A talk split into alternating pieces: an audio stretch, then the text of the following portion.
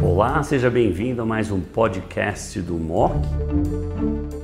Hoje nós vamos falar do pembrolizumab adjuvante para estadio 2 de alto risco. Falou certo, Buzaide? Sim. Pembro foi recentemente aprovado pela Anvisa para pacientes com estadio 2 de alto risco. Para apresentar os dados que dão suporte a essa utilização, está comigo a doutora Veridiana Camargo, oncologista clínica da BP, Beneficência Portuguesa de São Paulo, e o doutor Eduardo Bertoli, cirurgião expert em melanoma, da BP e do Hospital AC Camargo. Sejam bem-vindos ao Video Walk do Brasil. Obrigado, doutor Vlad. Obrigado, é um prazer. Excelente Veri, excelente Bertoli. Não, Bertoli, começar com você um pouco até que Breslow, quão fino você recomenda fazer um sentinela? Ontem, por uma coincidência, veio um paciente de 09 que tinha um sentinela positivo e ele não era ulcerado no primário. E alguém resolveu fazer. Então, fale um pouquinho o que, que você usa para falar, eu vou fazer um sentinela nesse paciente. A pergunta é excelente, Dr. Buzardi porque eu entendo que com a incorporação da adjuvância, a gente tem sido cada vez mais liberal com a indicação do sentinela, tentando identificar esses pacientes que inicialmente são entendidos como de baixo risco, né? então o T1B, o T2A, e eventualmente a gente acaba flagrando um sentinela positivo neles. De maneira geral, a gente segue a recomendação tanto do, do guideline da NCCN quanto do GBM. A gente indica sistematicamente para Breslow acima de um milímetro, obviamente, desde que a condição clínica do paciente permita. E naqueles pacientes com Breslow entre 0,8 a 1, que são os T1Bs, a gente discute com, com os pacientes. Abaixo de 0,8, a gente vai discutir caso haja ulceração. A gente sabe que é muito raro o melanoma fino, abaixo de 0,8 ter ulceração. Quando isso acontece, a nossa primeira uh, conduta é revisar a lâmina, né? Mas naqueles raríssimos casos de um 0,6, 0,7 ulcerado, a gente também tem essa conversa com o paciente. Então, esse tem sido o nosso manejo. Muito bom, muito bom.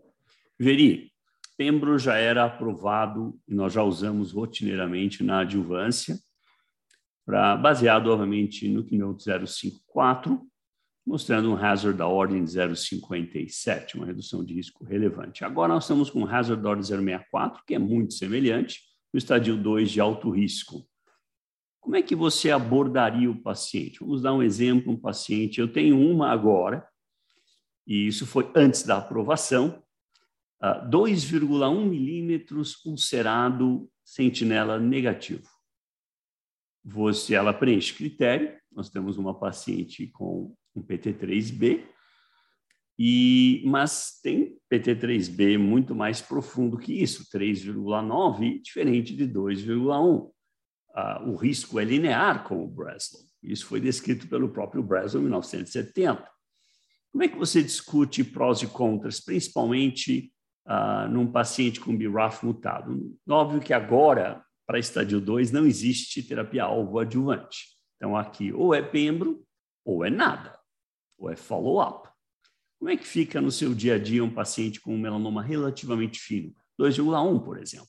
Como eu falei na apresentação, a gente precisa conversar com o paciente. O paciente em adjuvância não tolera muitos eventos adversos, tem que ficar claro que alguns eventos podem ser irreversíveis, como o hipotiroidismo, o próprio diabetes, né, que é raro, mas tem que estar claro isso para o paciente, pode acontecer dele ficar diabético o resto da vida com a imunoterapia, mas acho que é importante também, num melanoma ulcerado, mesmo de 2 milímetros, o impacto aí é significativo, foi significativo no T3B, é um melanoma de alto risco.